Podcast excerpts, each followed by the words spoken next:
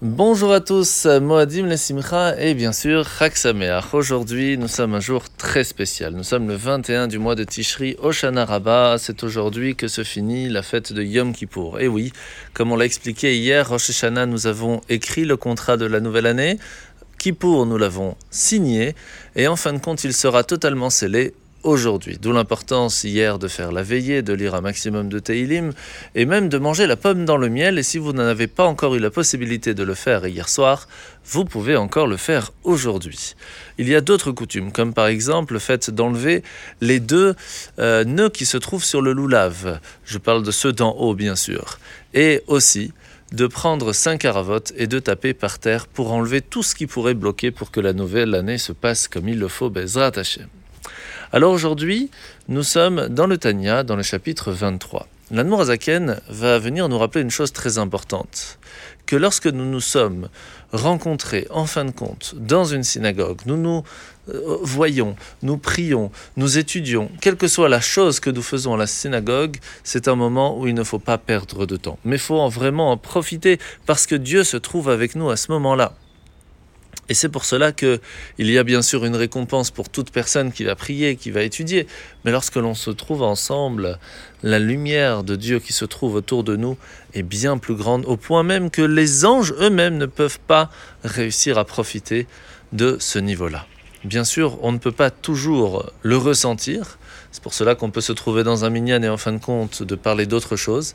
Mais à partir du moment où on le sait, cela va déjà nous aider à peut-être faire un petit peu plus attention. La mitzvah de ce matin, mitzvah négative numéro 52, c'est l'interdiction à un juif de se marier avec un non-juif et inversement. Mitzvah négative numéro 32, c'est l'interdiction à une femme juive de se marier avec quelqu'un de Ammon ou Moab, même si en fin de compte ils se convertissent mais aujourd'hui on ne sait pas qui est qui, donc il n'y a plus ce problème existant. Mitzvah négative numéro 55, l'interdiction de repousser une personne égyptienne qui voudrait se convertir en fin de compte, même si à un certain moment dans l'histoire c'était pas possible pour eux. Aujourd'hui, on n'a plus ce même problème. Mitzvah négative numéro 54, c'est la même chose pour quelqu'un qui vient de Edom. Aujourd'hui, il n'y a plus de problème de se convertir. Mitzvah négative numéro 354, quelqu'un qui est mamzer, ce qui veut dire qu'il vient d'une union entre un homme et une femme qui ne pouvait pas être comme par exemple quelqu'un qui vient de la même famille, ou alors une femme qui était déjà mariée et qui a un enfant d'un autre, eh bien il ne pourra pas, cet enfant-là, se marier avec un juif.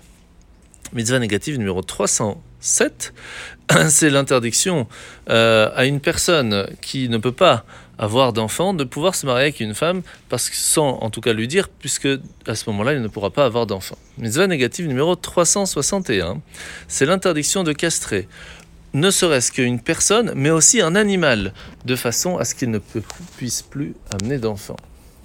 La paracha de la semaine. Nous sommes aujourd'hui à la fin de Vezat Abraha, que nous allons en fin de compte finir, en tout cas en dehors d'Israël, dimanche et demain euh, en Israël, et nous allons recommencer directement la paracha Bereshit à Simchat Torah. Alors après que Moshe ait fini son discours, ses adieux, ses bénédictions à toutes les tribus, Hachem va lui demander de gravir le mont Nevo et va lui donner une vision prophétique de l'avenir du peuple juif. Et c'est à ce moment-là que il va voir aussi notre génération. Et en fin de compte, le but définitif de toute la raison de la création du monde, c'est la rédemption finale. C'est le moment où Mashiach va venir. Il est, il est enseigné que l'étincelle de l'âme de Moshe est présente chez tous les leaders de chaque génération, mais aussi qu'elle se trouve en chacun de nous individuellement à un certain niveau. Et c'est pour cela que nous avons les moyens, l'impulsion, la force de nous aider soi-même, mais aussi d'aider les autres à préparer ce moment important qui va arriver très rapidement, Bezrat Hashem, la chance de pouvoir faire une authentique demeure pour Dieu dans notre génération, celle de Mashiach. Nous allons, Bezrat Hashem, danser ce soir, demain soir, à Simchat Torah, samedi soir donc. Il faut absolument venir pour pouvoir profiter, puisque chaque pas de danse, ce sont des sauts de bénédiction que nous allons recevoir pour cette nouvelle année. Et bien sûr, demain matin avec la prière de la pluie, qui est la prière de la Parnassa, que l'on fera à Bezrat Hashem samedi matin, le Iskor aussi, et dimanche matin, la lecture de Zot Abracha et Bereshit avec Khatan Torah et Khatan Bereshit. En se souhaitant, Bezrat Hashem, à tous et toutes, le peuple juif, mais aussi l'humanité, que l'on puisse avoir cette année qui va commencer maintenant, une année de joie et de bonheur, de santé, de réussite et de nachat pour tous et toutes. À bientôt, Chag.